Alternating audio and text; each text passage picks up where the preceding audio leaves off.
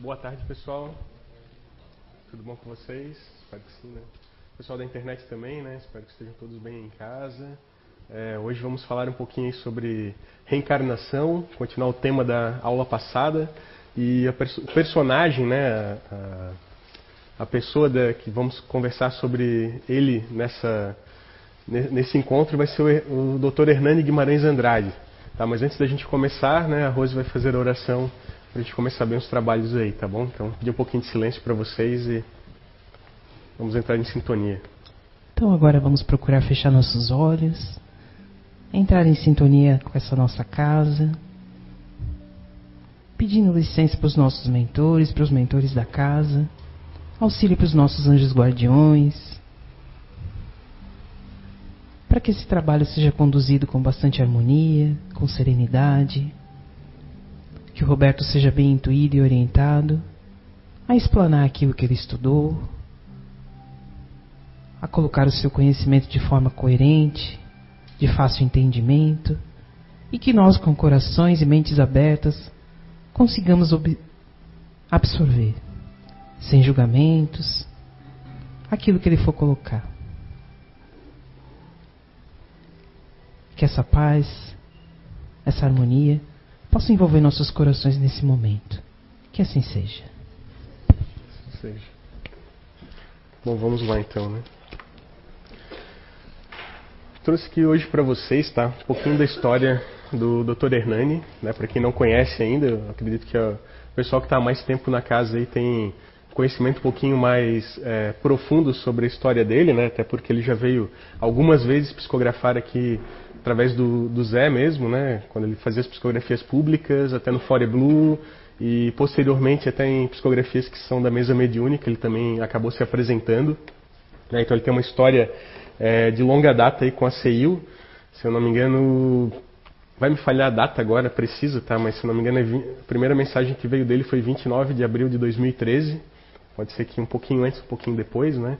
Mas foi em abril de 2013, então no finalzinho do mês ali, que a gente teve a psicografia pública e naque, naquela época, né?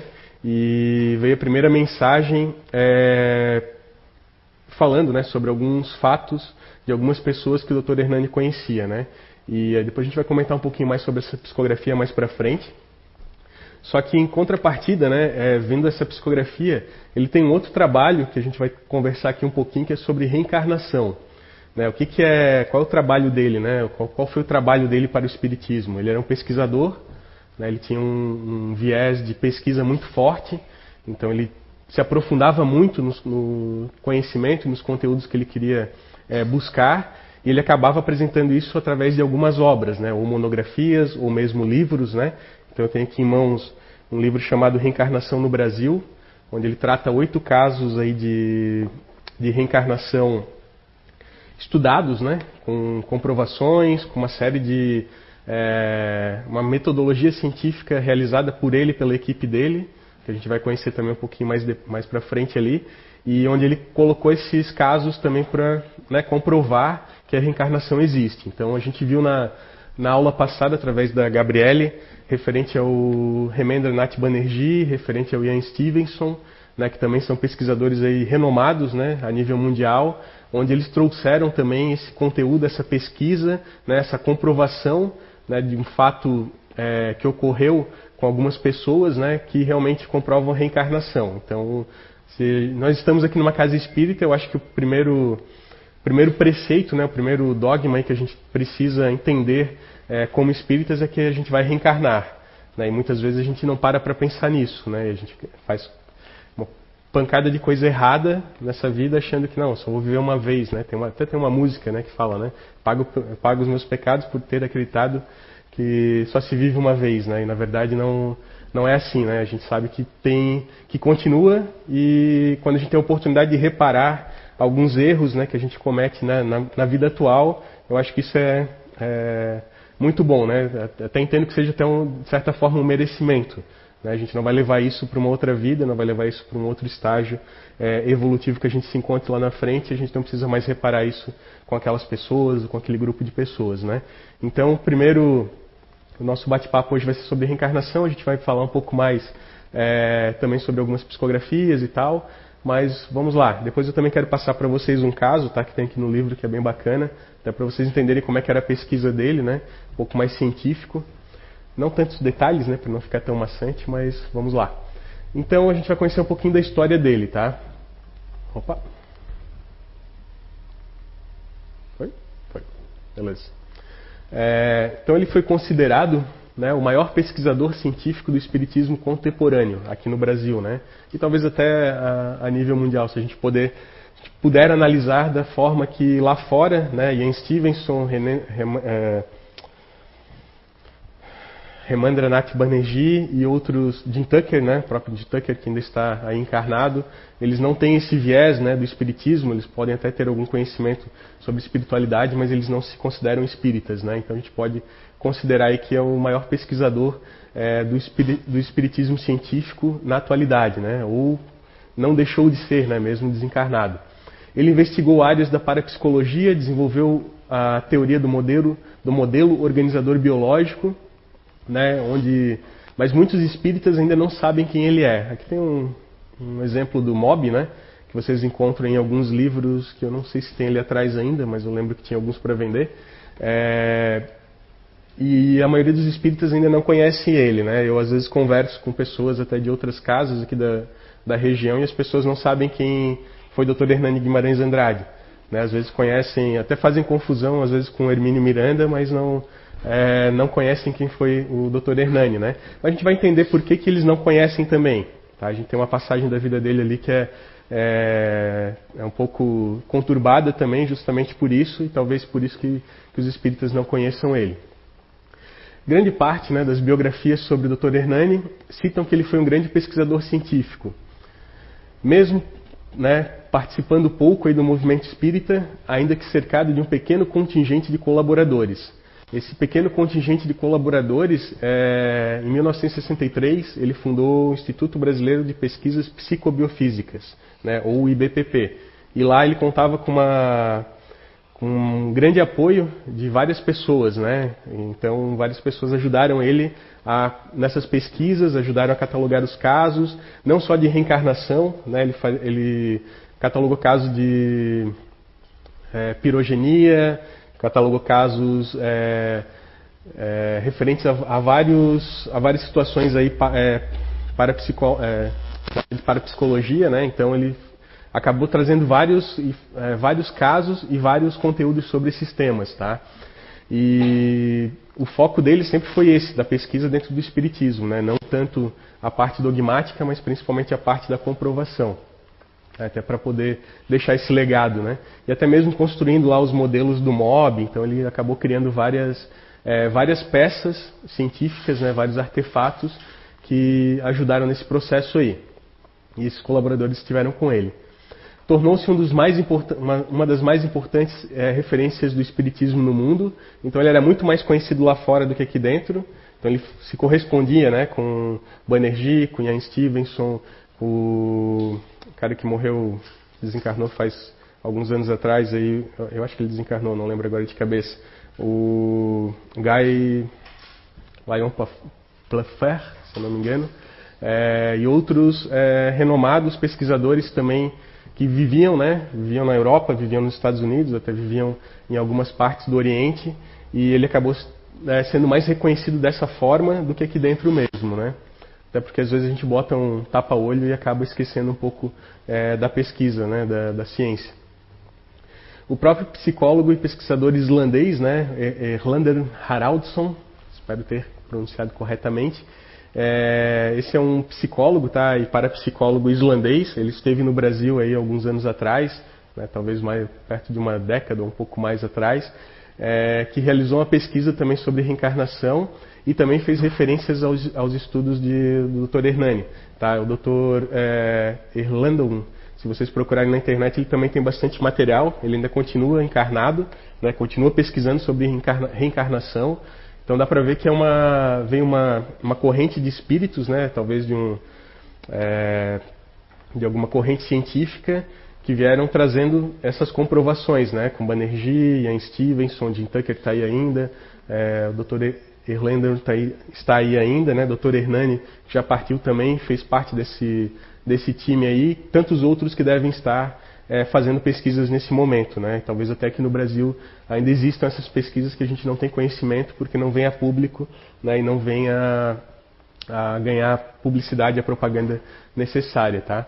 Então, para ver qual a importância que ele tinha nesse momento, né, nesse movimento. É, um pouco do início da vida dele, né? O início das suas pesquisas não foram é, muito fáceis, né? Ele nasceu em Araguari, Minas Gerais, em 31 de maio de 1913. Então ele completou agora 109 anos de nascimento, né? E quando ele completou 100 anos, era o centenário de nascimento dele, nós tivemos a oportunidade é, de alguns dias depois visitar o IBPP lá em São Paulo. A gente vai ver um, um conto um pouquinho a história para vocês lá atrás, mais para trás. E, e, agora já se passaram nove anos, né? Voou, a gente pode analisar que voou, né? Eu estava até pegando essas fotos lá no, no, no, meu material e eu percebi que, cara, pô, nove anos passaram muito rápido, né? E o que, que a gente fez nesses nove anos, né? Provavelmente se ele tivesse mais nove anos aqui na Terra, ele, ele continuaria produzindo conteúdo, né? E, e às vezes a gente para para pensar que, cara, talvez a gente estagnou ou não fez nada de útil nesses nove anos, né? Então, é só foi uma reflexão que eu tive quando eu é, acabei procurando esse material. Então ele viveu uma boa parte da sua vida em Bauru, né? Ele se formou como engenheiro civil, né? era um engenheiro civil pela escola, pela USP, né? pela Politécnica da USP, e também foi um pesquisador, um pesquisador né? para psicólogo e escritor. Então, como escritor, é, ele começou em 1958, ele lançou o primeiro dos seus 16 livros, tá? então ele lançou 16 obras, né? livros completos, fora as monografias, fora é, todo o, o aparato de, de, peças que ele produziu, que, que foram também é, que estão também presentes em outras obras né, de outros pesquisadores, então só dele mesmo foram 16 livros. E o primeiro livro dele foi a Teoria Corpuscular do Espírito. Né, aqui é a capa, é, se não me engano, mais original. Ela tem outra capa hoje, tá? Se não me engano, a gente vendia ela com outra capa aqui também, que é um pouquinho mais moderna. Mas lá em 1958, é, ele teve muitas críticas, né, principalmente do José Herculano Pires. Se alguém também for perguntar quem é José Herculano Pires, também é um proeminente espírita aí do, é, do espiritismo brasileiro, né, do movimento espírita brasileiro, né, fez parte de Federação Espírita, fez parte de uma série de, é, de instituições aí ao, ao, longo da sua vida, né. E aí num livro que esse, que esse senhor, né, o seu José Herculano Pires, publicou, A Pedra e o Joio, ele se colocou contrário né, à teoria corpuscular que o Dr. Hernani apresentou, né, dizendo que ela tentava materializar e corporificar né, o espírito e estava completamente em desacordo com os princípios né, é, colocados aí por Allan Kardec na codificação.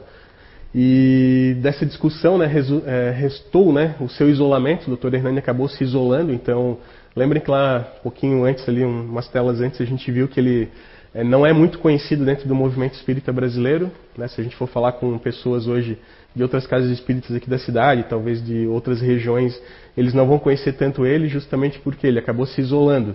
Né? Então ele foi muito a público escrever com alguns pseudônimos, né? principalmente para poder ter seu, é, os seus textos lidos né? por, por outras pessoas e também poder divulgar os seus textos aí a nível é, nacional, ou até mesmo a nível mundial. Então, a nível mundial ele já era conhecido como Dr. Hernani, mas aqui no Brasil ele tinha que adotar algum pseudônimo para poder publicar esses livros.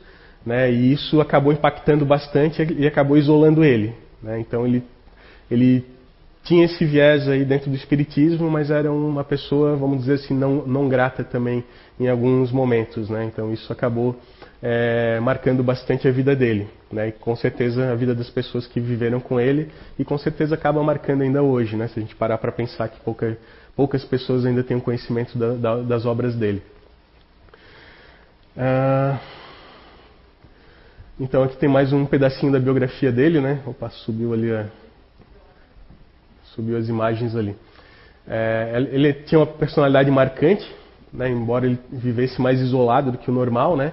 É, ele não foi capaz de abandonar aí o seu tino de pesquisador, é, realizou um profundo trabalho nas áreas da parapsicologia, da psicobiofísica, da transcomunicação instrumental. Então ele também fez experimentos aí com transcomunicação experimental.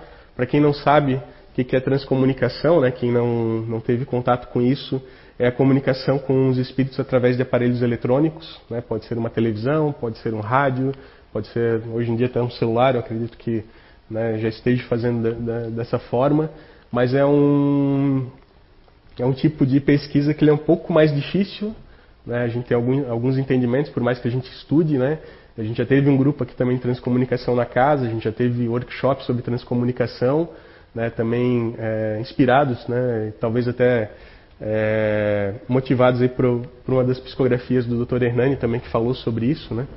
Então ele também trabalhou muito nessa área. E ele escreveu as, as 16 obras, aí, né, os 16 livros, sendo as principais, né, para a psicologia experimental. Eu coloquei aqui as capinhas é, mais originais, tá, pessoal? Mas todas elas já têm uma, uma capinha nova aí, tá?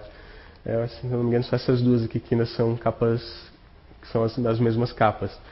É, o PC quântico, morte, renascimento e evolução, espírito para espírito e alma, reencarnação no Brasil, que é esse livro que eu mostrei para vocês, transcomunicação instrumental, a morte, uma luz no fim do túnel, a mente move a matéria e, claro, né, a teoria corpuscular do espírito, que também foi uma das suas principais obras. Então, aí das 16, eles catalogaram aí mais ou menos umas nove obras que realmente ele trouxe e deixou de legado aí para né, para o movimento espírita. E que todas elas deveriam ser estudadas, né? Todas elas deveriam ser pesquisadas, deveriam ser entendidas e deveriam ser, é, de certa forma, o que dá para a gente colocar em prática ali, a gente conseguir colocar também. Mas isso acaba às vezes ficando né, numa prateleira, acaba ficando é, numa biblioteca e a gente acaba não dando bola para isso, né? Até porque muitas vezes a gente não quer pesquisar, a gente não quer aprender, a gente não quer estudar. Né? Às vezes eu vejo até por mim mesmo que mesmo às vezes tendo algum livro bacana e tal, a gente tem aquela dificuldade de, né, de parar, ler, né, analisar. E muitas vezes, claro, nosso dia a dia é corrido, né, nossa vida hoje em dia, principalmente acredito de todo mundo, né, tem é, tem várias distrações, nós temos celular, televisão, né, programas de streaming, não vamos fazer aí merchandising. É, né, tem programas que passam vídeos na internet, tem uma série de, de jogos, né, o pessoal que gosta de jogar também acaba se intertendo com isso e acaba esquecendo às vezes de fazer uma pesquisa bacana, uma pesquisa legal que podia ajudar até a melhorar a sua vida, melhorar a sua forma de ver o mundo. Né? E isso acaba é, impactando bastante. Deixa eu só ver aqui que. Beleza, vou, vamos passar a próxima tela, depois eu falo um pouquinho sobre o caso ali que tem no livro também para vocês entenderem sobre essas pesquisas de reencarnação que ele fez. Né, outro resultado do seu trabalho, né, além das obras que ele é, publicou e além do legado que ele deixou para o movimento espírita brasileiro e mundial, foi a fundação do Instituto Brasileiro de é, Pesquisas Psicobiofísicas, né, o IBPP, mais conhecido fora do que dentro do Brasil, né, nesse laboratório de estudos de fatos espíritas, pro, procurou demonstrar cientificamente a existência dos fenômenos paranormais, como a reencarnação, a obsessão, a transcomunicação instrumental, além de ter realizado pesquisas laboratoriais para detectar o que denominou como campo biomagnético, ou CBM, ou né, é, dentro daquela ideia da teoria do, do MOB, né, do, que ele acabou trazendo também para o meio espírita, né? Realmente, é, quando a gente esteve lá, pessoalmente, a gente viu lá os aparelhos que ele utilizava, né? Alguns dos aparelhos que ele utilizava. Era bem legal, né? Até fiquei imaginando como é que ele deveria estar fazendo aquilo naquela época, né? Porque isso era 1963, 70, então década de 80, então são... É, são são épocas assim, vamos dizer assim, um pouco mais remotas de tecnologia, né? Não, não existia essa tecnologia que tem hoje, talvez é, com nanotecnologia, com softwares, com, os, os, com as linguagens de programações mais modernas, né? Orientadas a dados, com é, a, com a construção, né? De sistemas e equipamentos que pudessem é, talvez comprovar isso aqui isso se tornasse mais fácil, né, esse conhecimento. Mas quem é que para para fazer isso? Né? Ninguém para para fazer isso. Né? Então, talvez a gente vai ter que estudar, né? vai ter que voltar para a faculdade, aprender uma linguagem de programação orientada a dados, vou ter que entrar no, é, numa empresa que trabalhe com nanotecnologia, que desenvolva é, chips de alta velocidade, de armazenamento, etc., construa algum equipamento desse para a gente poder montar alguma coisa nesse sentido, né? E isso não existia nada naquela época, ele conseguiu fazer, né? Só para vocês entenderem que ele fazia dessa dessa parte, né? Aqui tem algumas fotos, né? Inclusive, as qualidades não estão boas, tá, galera? Na, na, internet não tem qualidade muito boa de foto, mas aqui a gente consegue ver o Dr. Hernani, né? A doutora Suzuko, né? Uma outra é, pesquisadora colaboradora aí do, do IBPP, a Chico Xavier também que visitava constantemente ele. Aqui temos uma outra foto onde está o Dr. Banerjee, acredito que seja a esposa dele também, a doutora Suzuko, que também acompanhou, né? Os últimos anos aí do um, as últimas décadas de vida do Dr. Hernani, né? Continua ainda encarnada. Né? Ultimamente a gente perdeu um pouco o contato, né? Faz alguns, acho que uns dois anos aí que eu não falei mais com ela.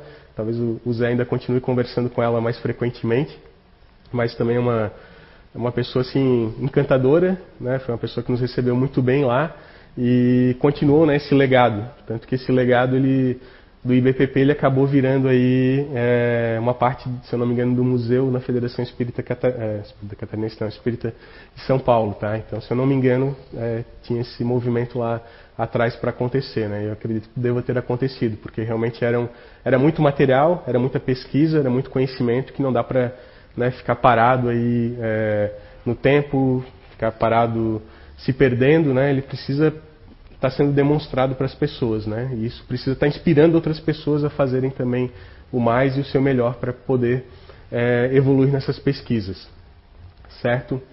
É, falando um pouco de reencarnação, né? Desse trabalho que ele fez é, de pesquisas de reencarnação. É, nesse livro que ele publicou alguns, algumas décadas atrás, Reencarnação no Brasil, ele traz oito casos de reencarnação. Tá? São casos onde ele catalogou né, com a ajuda do doutora Suzuki e de outras pessoas aí que fizeram parte do, do IBPP, é, com entrevistas, né, com metodologia científica.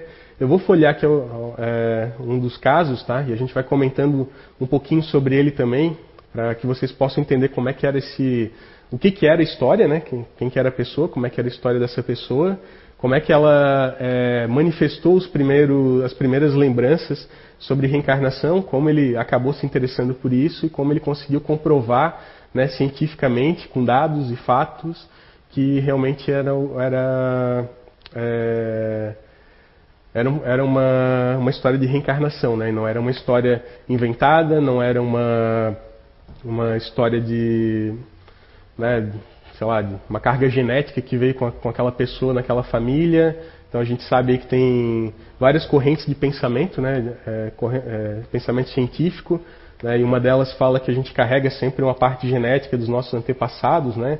Então a pessoa pode, é, eu, eu falo que eu gosto muito de comida árabe, né, e o pessoal fala, ah, pô, devo ter sido um árabe numa, numa outra época aí da minha vida, e aí, vem a pessoa e fala, não, cara, mas pô, isso aí é, carrega a tua carga genética lá de trás, porque era assim, tal, tal, tal. Isso é uma lembrança que está dentro do teu.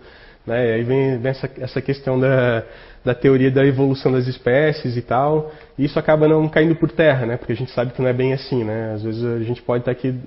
Eu poderia ter nascido árabe hoje e não ter nenhuma nenhum, nenhuma lembrança disso, né? Não poderia não gostar da comida, poderia não gostar dos costumes, poderia ser rebelde com aquilo e como é que eles iriam provar que eu vim daquele sangue e não gosto daquilo, né? A mesma coisa que no Brasil, né? Posso ter nascido brasileiro, né? Poderia gostar de samba, né? Café e outras coisas e tal. E cara, isso não, para mim é indiferente, né? Então é, não, não, explica, né? outras coisas explicam, né? reencarnação explica. A gente parar para pensar que tudo que a gente faz aqui vai ter uma, vai ter uma volta lá na frente é, e a gente para e não pensa nisso, né? às vezes não pensa, só age e aí isso complica também. Né? Ou às vezes a gente pensa demais e não age, né? também pode acontecer, isso acaba dando uma série de problemas. Mas eu vou contar aqui a história para vocês agora, tá? É, de uma menina chamada Simone. Né, quando ela nasceu, é, vai me falhar aqui a, a data do nascimento dela, mas se eu não me engano foi em março de 1963. É, foi mais ou menos perto da fundação aí do, do IBPP. Foi em 1963 também, mas foi mais para o final do ano. É, ela foi pego no colo pela sua avó, né, e a avó dela falou para ela, amore mio, né, que é uma, uma expressão em, em italiano. E a avó percebeu isso e começou a escrever um diário né, de todas as coisas que, todos os fatos que acabaram acontecendo com a pequena Simone. E, e essa frase, amor é mil, é, foi pesquisada depois pelo Dr. Hernani para tentar entender, né, se de alguma forma é, eles conheciam o idioma italiano, se de alguma forma eles tinham algum contato com algum parente italiano ou com, ou com alguém é, do seu convívio familiar ali, ou do seu convívio de amizade, é, poderia ter essa, esse contato aí e talvez traduzir isso dentro do, do dia a dia dessa, da, da avó dela, né, que acabou usando essa expressão. E ele percebeu que não, que mesmo a Simone tendo um bisavô que veio da Itália, né, em 1968, é, nasceu em 1968 e veio para o Brasil na, é, um pouco depois. Ele não, eles não costumavam falar italiano dentro de casa, eles não tinham nenhum contato com pessoas é, do círculo né, italiano lá de São Paulo, é, é, essa criança de São Paulo, né? E o máximo que eles tinham contato eram com né, a avó dela, se eu não me engano, falava francês e a mãe dela falava inglês. Então eram, eram as línguas né, que eles tinham contato. E fora o brasileiro, claro, né, o português. E brasileiro não, né? Meu Deus, português. Deu um tilt aqui, galera. E a e aí ele percebeu que, que eles não tinham contato com isso, né, com esse tipo de língua. E aí foi isso que motivou também ele fazer essa pesquisa, tá? E o que que a Simone, né, quais eram as lembranças dela, né? Depois eu vou é, ler aqui um trechinho que foi bem bacana. Ela lembrava muito, é, ela ficava muito assustada com aviões. Né? Ela falava para a mãe dela que o, e para a avó dela que os aviões eles eram maus, né? Os pilotos de aviões eram maus porque eles jogavam é, bombas e aquelas bombas é, geravam pedacinhos de metais que machucavam as pessoas. Né? Isso remete à Segunda Guerra Mundial, né? os bombardeios aí, é, da Força Aérea Alemã em algumas é, cidades aí da Europa, né, principalmente. E ela lembra também de um outro, de um, ela lembrou de um outro episódio, né, que foi quando a bomba explodiu e ela acabou desencarnando naquela época, que foi quando ela vivia no, é, ela falava que era no Capitólio, Capitólio, né, que é um monte que tem em Roma, né, depois foi, foi feita uma pesquisa e descobriram que era um monte que existe em Roma, né, que é Capitólio, né, pelo que é a, grafia correta, e ela falava Capitólio, e lá tinha um, um asilo onde eles ficavam alojados, né, eles ficavam, eram socorridos também, né, muitas pessoas, da, soldados da guerra eram socorridos, muitos feridos também eram socorridos naquele, naquele asilo, e ela vivia lá com uma amiga dela, e o marido da amiga dela, e outras amigas que ela é, convivia também. E num desses dias ela, é, num, em um desses bombardeios, aí ela veio a óbito, né, veio a ter a, as explosões lá e acabou levando ela. Então eu vou ler aqui um trechinho para vocês, só para vocês é, entenderem aqui como é que foi, né? É, ele fala sobre a bomba explode. Né? Deixamos propósito. Vou pular isso aqui, né? Era domingo de Páscoa, abril de 1966. Aos três anos e um mês, né? Que a Simone tinha. Estávamos todos reunidos em casa. Zenaide, Divaldo, Solange, Neuza, Fausto, Beto, Valquíria, namorada do Beto, de quem Simone gosta muito, Simone e eu, né? Somos parentes da Simone. E aí aqui é o relato do do Dr. Hernani, né? Na cozinha, não, desculpa, que era o relato da avó dela, né, da Dona Augusta. É, na cozinha eu preparava o almoço, enquanto Simone, sempre muito tagarela, limpava umas tampas. Conversando, a porta da casinha, a porta da cozinha estava aberta e ouvia-se o ronco de um avião que passava. Simone parou um momento e disse, olhando bem para mim: Sabe, vó, quando eu estava lá no Capitólio, veio um menino correndo com uma canetinha na mão. Mas não era canetinha, era uma bomba que estourou. Então ele estava com uma mina, né? Na época ele, certo, achou no chão, pegou e foi correndo para dentro do, né, do local que eles estavam e senti uma coisa indescritível dentro de mim, mas perguntei, né? Essa é a dona Augusta falando. E depois? A bomba estourou, continua Simone, e machucou muito minha, muito minha prima e minha amiga Afonso Dinari. Então eu lembrava até do nome da amiga da, dela, né, que viveu com ela naquela época. Na cabeça, e saía muito, e saía muito sangue. E Simone passava as mãos na cabecinha, né, fazendo que estava como é, tinha acontecido, mostrava como o sangue estava caindo. E então, eu percebendo agora o que havia acontecido, tornei a perguntar: E você, querida? eu fiquei escondida, escondidinha no cantinho e com os bracinhos apertados no peito demonstrava dor, medo e susto. Então essa era Simone, né, naquela época, escondidinha lá para é, depois desse, dessa ter estourado essa bomba, né? E aí a dona Augusta continua, né? E depois, querida? Depois eu e minha amiga fomos subindo, subindo. E aí a dona Augusta pergunta, né? As escadas do Capitólio? Não, vó. Fomos subindo, subindo lá no alto. Então ela sentiu que ela né, tinha desencarnado, estava subindo, subindo, subindo né, para o plano espiritual. E aí a avó dela continua, né? Não suportei mais. Com lágrimas, larguei tudo e peguei Simone no colo, abraçando-a com muito carinho e ainda perguntei: E depois? Depois eu não sei, eu vim para cá. Então ela não lembra, né? Ela morreu numa explosão, né? De uma, uma bomba, de uma mina que alguém acabou entrando dentro do, do local que elas estavam. Ela sentiu, né, saindo do corpo, sentiu, né, indo para outro plano, mas ela não lembra o que aconteceu do outro lado, né? Ela só lembra que ela já estava é, voltando para a vida terrena. Então, né, isso, se a gente for analisar aí que a Segunda Guerra foi em 1940 e, né, de 39 a 45, né, foi dentro desse período aí. Foi mais ou menos um período de 20 anos aí até ela nascer, aproximadamente 17, 20 anos. Então talvez ela ficou aí numa intermissão né, nesse período todo, sem se lembrar disso, né, sem ter algum, é, alguma consciência do que se passou lá em cima, ou talvez tenha tido, né, mas aí como ela precisava voltar, até porque os ferimentos devem ter sido muito é, severos, né, e ela precisava vir novamente para um corpo físico, novamente sentir né, a, essa força anímica, reconstruir o perispírito dela também, porque isso deve ter ficado muito marcado, né? apesar dela ser uma jovem naquela época. Isso é, tudo tem lógica, né? Se a gente for analisar que é, o perispírito dela foi foi afetado, ela precisava reconstruir isso, ela vem para o plano físico, ela sente né, a carne novamente, ela sente de novo aquela, aquela sensação de que tem um corpo, isso vai se moldando de novo, vai se plasmando de novo, né? vai criando um, um, é, uma outra forma também no nosso, no nosso perispírito, e quando ela desencarna novamente, talvez ela já vai estar normal. Né? A gente vai ver depois aqui na frente, tem mais um, um passo que fala sobre as marcas de nascença. É... Deixa eu ver o horário, beleza. Eu vou passando aqui alguns itens tá, que fazem parte da pesquisa do Dr. Hernani, só comentando por cima para vocês entenderem que realmente era uma coisa bem científica, tá? Tinha um método para poder fazer isso aqui. Não era uma coisa de que, cara, eu, eu via a Simone, fui lá, entrevistei ela e tá tudo certo. Eu acreditei no que ela no que ela falou. Não, ele foi catalogando, foi tentando investigar, foi tentando entender cada ponto daquele que ele colocou dentro do, do relatório, né, dentro do dossiê, e foi colocando dessa forma aí. Esqueci minha água, galera.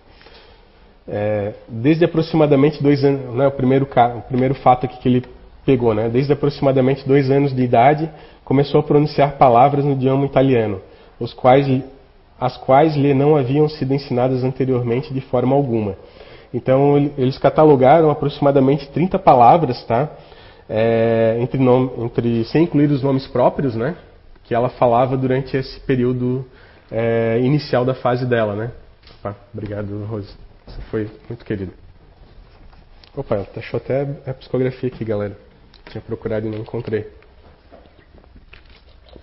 Muito bom.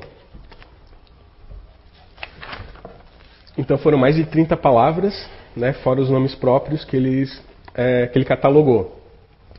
E aí, né, falando é, bambina, mamina, ele, ela chamava a mãe dela de mamina, né, que provavelmente era uma expressão italiana na época para mãe, né? Então, provavelmente era isso. Um outro ponto aqui que ele pegou, né? Referiu-se várias vezes ao Capitólio. Foi assim entendido pela mãe e pela avó. Talvez haja, né? Talvez ela tenha pronunciado Capitoglio, né? Tendo é, explicado à mãe que se tratava de um monte.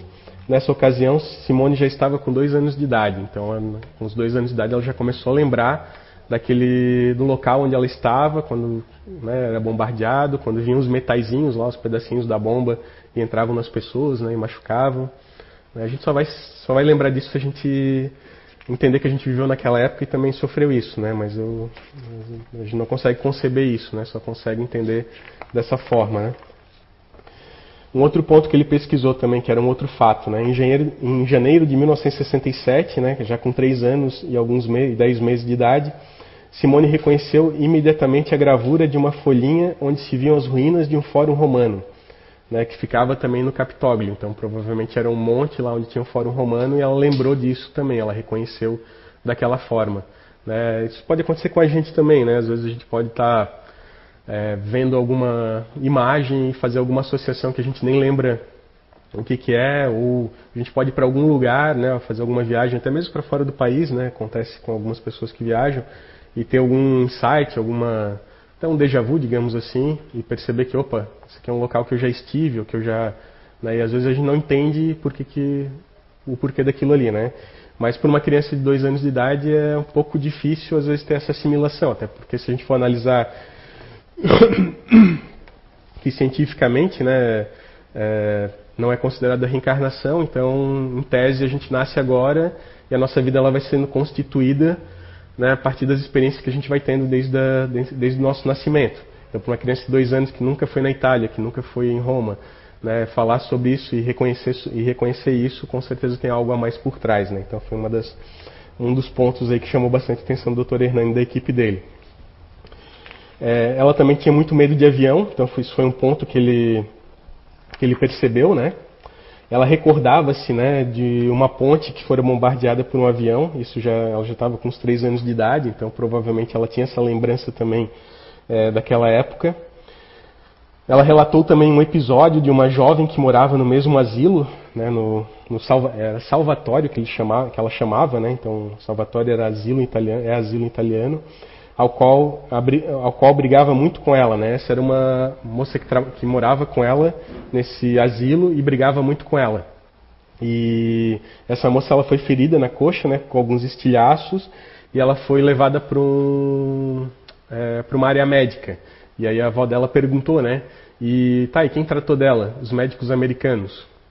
Então ela lembrava que os médicos que socorreram essa pessoa que ela não gostava tanto, que brigava com ela, eram americanos. Então, para mais uma comprovação aí de que ela realmente lembrava, né, três anos de idade, de uma outra vida. É, deixa eu ver aqui.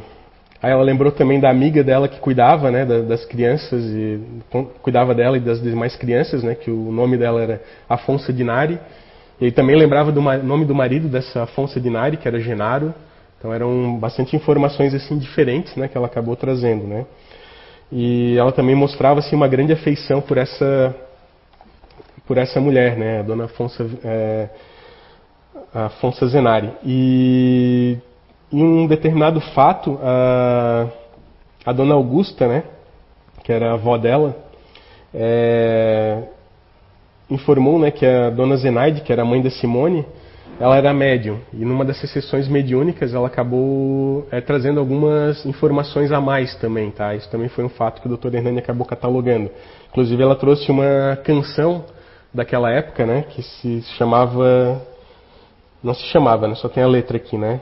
É, fala sobre a menina do Capitólio, né, é, que vive no povo. Tentando traduzir aqui, tá, galera? É, menina que quando vê, né, e a menina que falava muito e tal. Então ela ela falava, é, ela lembrava, né, essa canção ela lembrava da, da, Simone naquela época como uma menina que era muito faladeira, muito conversadeira, né, que ajudava bastante também as pessoas e vivia no Capitólio. Então veio essa mensagem também dentro do, de uma sessão mediúnica. Tem vários, vários pontos aqui, tá? Ele relata aí mais ou menos uns 20 e poucos pontos de, de análise, tá? São bem bacanas, assim, bem interessantes. Tem um outro aqui que ela que ele comenta, né, que a família da, da Simone, ela, eles não consumiam chicletes, eles não consumiam doçura, e a Simone ela pedia chicletes. Por quê? Porque quando ela estava na outra vida, os soldados, né, acabavam oferecendo chicletes para ela. Então ela acabava, ela trouxe essa lembrança também, né? É, os vidrinhos também de leite, né, ela, ela, comparava muito com os vidrinhos de penicilina que tem hoje, então provavelmente as embalagens, né, o, o, o invólucro era muito parecido. Né, ela, tem uma outra, ela falava sobre o macarrone também, né, sobre o macarrão, então sobre a comida que era, era da época, então era, era bem interessante essa, esses levantamentos que ele fez, né. Deixa eu ver se eu tenho mais alguma passagem que era legal para a gente passar para vocês. Aqui tem mais uma, mais uma passagem da bomba quando ela estourou.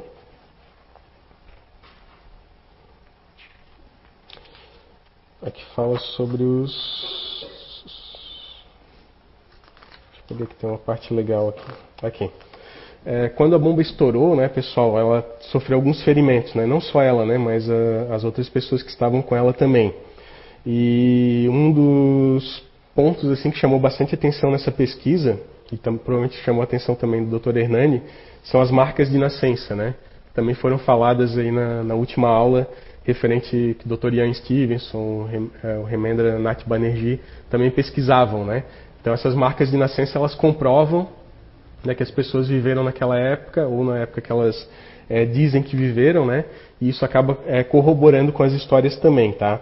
Então aqui ele até comenta né, que o Dr. Ian Stevenson e o professor Remendra Nath Banerjee né, assinalaram inúmeros casos de crianças que se recordavam de uma, de uma encarnação anterior, né, na qual sofreram ferimentos mortais.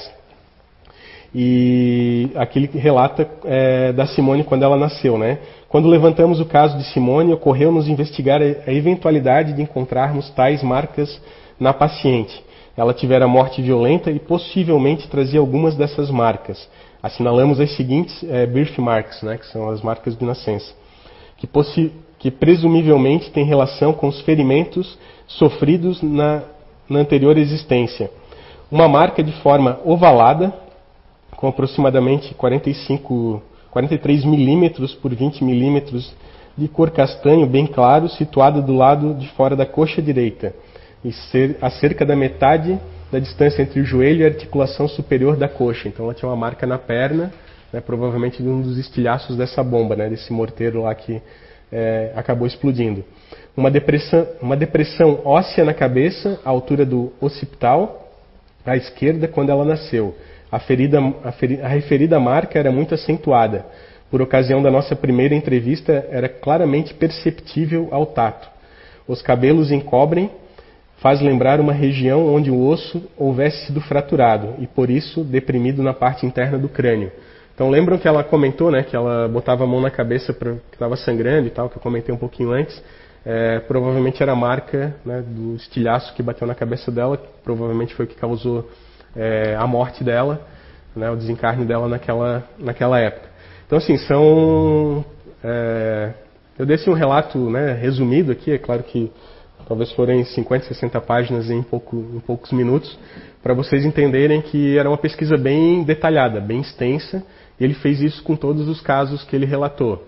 Né? Quando ele trouxe para esse livro aqui, ele trouxe os principais, aqueles que realmente as pessoas iriam olhar né, e iriam entender que, cara, não tem como não ser reencarnação. Então ele, além disso, né, ele bem desconfiado também, ele colocava outras hipóteses, né? Ele falou sobre é, sobre essa questão da genética, né, sobre essas lembranças genéticas, sobre talvez é, fraude, e mesmo assim ele entendeu que não, que era um caso de reencarnação, que era um caso comprovado, nesse caso aqui em específico, com todas as evidências, né, com todos os relatos ali, vinte e poucos pontos de, de evidências que tinham, né, pela tenra idade, por uma série de outros, é, outras situações, ele realmente entendeu que era um caso de reencarnação, né, um caso de reencarnação no Brasil, é 100% comprovado, né? ou talvez tenham pessoas que vão dizer que não é 100% comprovado, mas a gente pode, pode entender que é, é, realmente comprovado pelo trabalho desse senhor aqui né? e, pelo, e pela equipe dele. Então, ele também foi esse, né, falando um pouco de reencarnação aqui, a gente vai ter mais alguns pesquisadores para frente, mas falando em termos de Brasil, esse senhor então ele conseguiu né, demonstrar para o movimento espírita que realmente a reencarnação ela acontece. Né? Volto a dizer, lá no começo eu falei para vocês que se a gente está numa casa espírita, o primeiro, né, o primeiro fundamento que a gente tem que acreditar é a reencarnação. Se a gente não, não acredita nisso, né, se a gente vem só pelo passe, só pela aguinha depois ali do, do, da palestra, né, hoje não tem palestra, hoje não tem água, tá galera, mas não tem passe também. Mas quando é, é um dia de palestra normal, né, se a gente vem só por isso, né? A gente não acredita na reencarnação, a gente não acredita em outros, é, outros objetos aí da, da doutrina espírita, né? da, da, das obras básicas. a gente acaba meio que ficando alienado só em, algum, em algumas é, coisas da nossa vida, né? Então isso vem, vem de encontro com esse estudo aqui, com, essa, com essa, a figura dessa pessoa aqui, tá? Eu vou passar aqui para a gente poder continuar. Só queria deixar né, esse caso de reencarnação que foi legal, foi bacana. Esse livro é, é bem legal, tá? Eu aconselho quem puder né, adquirir aí é, e estudar também vai ajudar bastante nesse entendimento. A preocupação né, do Dr. Hernani era demonstrar a seriedade dos seus estudos, então que está comprovado né, que realmente nessa obra que ele é, tinha esse compromisso né, com o movimento e também com as pesquisas dele e também com a equipe dele, com acentuada argumentação e comprovação científica, acabou se tornando um dos mais brilhantes pesquisadores espíritas brasileiros, o que o fez ser bem respeitado internacionalmente. Então aqui tem algumas pessoas que faziam parte também da, da do movimento espírita internacional, né, ou da, do, das pesquisas né, sobre, é, sobre reencarnação, sobre outros temas voltados à espiritualidade. Né, se a gente parar para pensar que lá fora é, o termo espiritismo ele não é tão forte, mas a espiritualidade. Né, tem um, um, documentário que é bem legal, que tem bastante comprovações também é, sobre fenômenos, né, sobre manifestações é, espirituais se eu não me engano é o Afterlife. Vocês conseguem, acho que até no YouTube isso, tá? É um documentário de uma hora e talvez 40, não lembro agora de cabeça. Já é um documentário de um, alguns anos atrás, tá? Talvez 2017, 2016, por aí. E lá são pesquisadores é, britânicos que eles se reúnem né, numa casa, num determinado vilarejo da Inglaterra e eles fazem vários experimentos, inclusive com fotos, com filmes, é, com som, né? Gisela está só balançando a cabeça, ela sabe o que, que eu estou falando, né? Então esse é um, esse é um documentário bem bacana para vocês assistirem também, tá? Que ele vai muito nesse viés de pesquisa científica.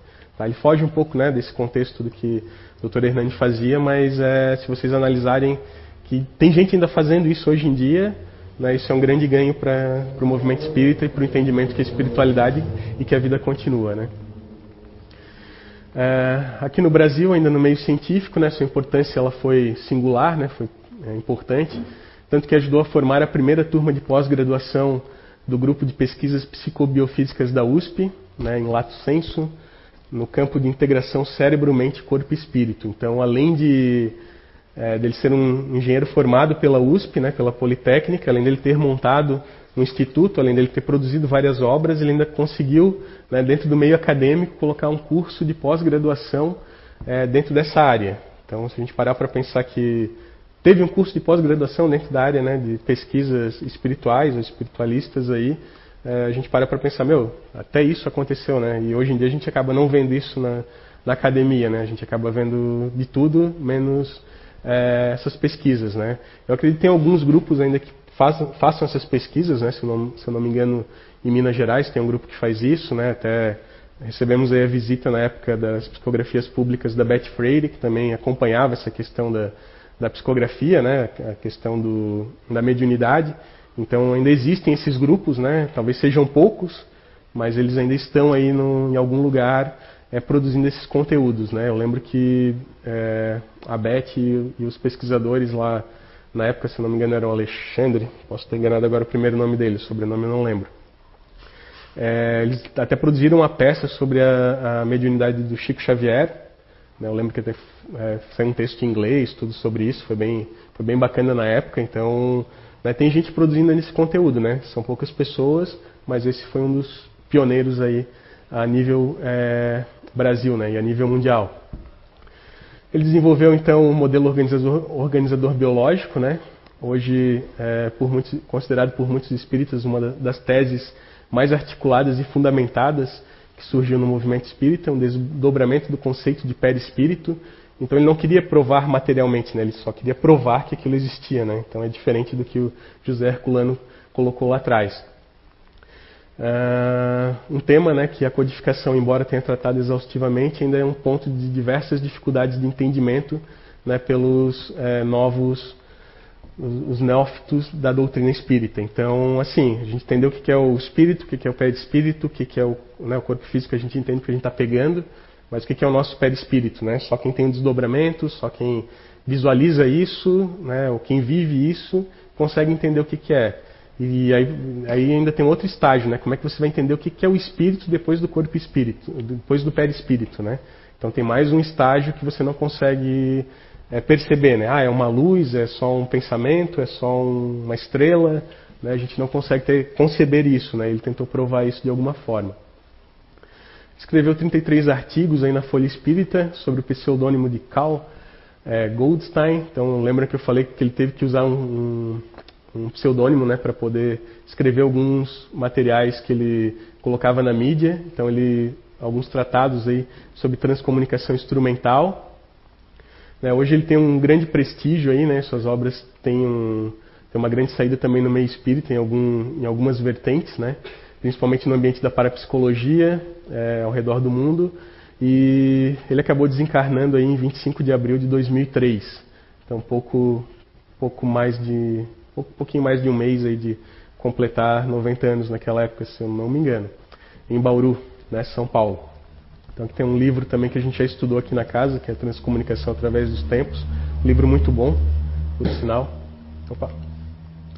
E da sua vida, né, o maior exemplo, embora sua envergadura científica talvez seja seu traço moral, né, sempre marcante, presente, mesmo diante das críticas, respondendo em forma de trabalho. Então, assim, ele não deixou se abater né, com as críticas que ele teve do movimento espírita, né, ele se manteve é, moralmente e principalmente focado em fazer o seu melhor, em trazer esse conteúdo, esse conhecimento para que todos nós pudéssemos estar é, tá usufruindo agora, certo? E assim, né, isso foi na vida, mas ele não parou na vida, né? Ele continuou, mesmo desencarnado, produzindo conteúdo, né? E aí a gente tem aqui é, a primeira, primeira psicografia que ele trouxe, né? Que ele acabou é, se manifestando aqui na CEIU é, e que também ajudou, né? A, como é que eu vou dizer assim para vocês? A, botar o nome da CEU também em alguns outros patamares, né? mudar um pouco o patamar, virar a chave, digamos assim, né? onde vieram alguns pesquisadores, vieram pessoas interessadas em realmente saber como é que é a questão da mediunidade, né? fazer algumas outras pesquisas e, de certa forma, também trouxe muito conteúdo, né? até porque através do Zé vieram vários outros espíritos né, da envergadura ou até mais envergados do que é, o Dr. Hernani para trazer conhecimentos aí bem diferentes do que a gente estava acostumado. Né? E às vezes é, é difícil nós termos esse entendimento. Né? Às vezes a gente está com o copo muito cheio e não consegue entender. Às vezes a gente está com o copo muito vazio e não consegue entender. Às vezes a gente está com o copo na metade e também não consegue entender. Então a gente precisa estudar, né? precisa entender o que, que, era o conteúdo daquelas psicografias ou dos livros que vieram depois disso, das mensagens do Dr. Hernani, Ian Stevenson, Remendra Nath Banerjee e outros, né? É, é, Augusto Rush e outros tantos pesquisadores aí, cientistas que vieram para nos ajudar né, a ter um novo entendimento sobre a vida. Eu vou ler aqui essa psicografia, tá? Ela, se eu não me engano, né, tenho quase certeza que ela é de abril de 2013, tá? Eu não, não lembro certinho a data ali. É, e também ela foi alvo aí, tá, de um, de um episódio que aconteceu no, na, jorna, na Jornadas de Cultura Espíritas de Portugal, nesse ano, 2022, né, o José Lucas, que é o, acho que alguns de vocês conhecem também, né, já esteve aqui no Fore Blue e é um amigo da casa aí, amigo pessoal do Zé também, que vive lá é, em Portugal. E ele apresentou lá também essa psicografia né, como, como um cunho científico mesmo, como uma peça científica. Tá? Então vocês conseguem até procurar isso na internet. Tá? Deixa eu até passar aqui para vocês o título. É, Hernani Guimarães Andrade, o cientista espírita do século XX. Tá? Se eu não me engano é de abril, ou acho que é de abril desse ano, tá? Então lá vocês também podem encontrar né, essa mesma psicografia, só que claro, com a visão do José Lucas, com toda a investigação que ele fez sobre o tema, tá? Só vou ler aqui para vocês. Caro amigo e correspondente José Carlos de Miranda Lucas, José Lucas. E aí, não lhe falei que não viria a Portugal, mas consegui aqui estar, graças ao aeromorto. Então ele escreveu aeromorto, né? E aí na época a gente corrigiu para aeroporto. Né? Por que, que era aeromorto? Porque ele falava né, que quando ele estivesse do outro lado ele não ia mais viajar de avião, né? Ele ia viajar com outros é, veículos que existiam do outro lado, né? Ou com a força do pensamento. Então era aeromorto. É, estou também muito emocionado de aqui estar e escrever-lhe tão de perto, na sala ao lado, tem boi na, tem boi na linha. Então, por que, que ele usou essa expressão boi na linha? Porque na época eles também estavam fazendo alguns experimentos de transcomunicação, né, e um dos termos que o Dr. Hernani usava era boi na linha para isso, né, quando não, não, é, não dava certo aquela transcomunicação, né, ou, ou aquele experimento. Né, o boi são as interferências magnéticas e tantas outras, né? Que ele fala de magnéticas, mas tantas outras, né? Pode ser o nosso pensamento, pode ser a nossa energia. A gente já sabe que tem um, uma gama muito grande é, de fatores que influenciam qualquer comunicação que aos poucos, com esforço e dedicação, se irão encaixando. Então, né, com esforço, trabalhando bastante, a gente consegue dar vazão a esse, a esse trabalho. A TCI requer muito esforço e muita paciência. E aqui é o que não nos tem faltado, paciência. E aí ele dá uma risada, né? Fiquem todos nessa paz. Sim, fomos nós, os outros tantos, que fomentamos esta vinda. Tudo se encaixou e você nos ouviu. Fizemos um hipnótico em você, Lucas. Um abraço carinhoso e um enorme beijo no coração. É, psicografia recebida no Centro de Cultura Espírita de Caldas da Rainha, Portugal, em 15 de novembro de 2013. Opa, não era bem essa, essa daqui, galera. Em público, antes da palestra pública. Beleza. O...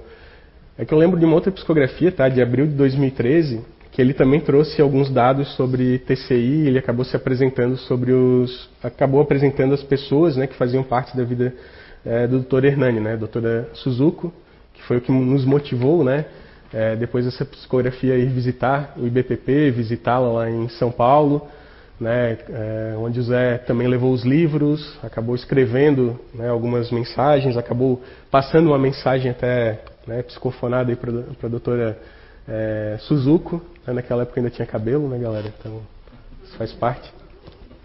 É, que tem a família dela, né, tem o irmão dela, o Jorge, as irmãs é, também é, estavam lá no, no, dia, né? Acabaram vindo para conhecer o Zé.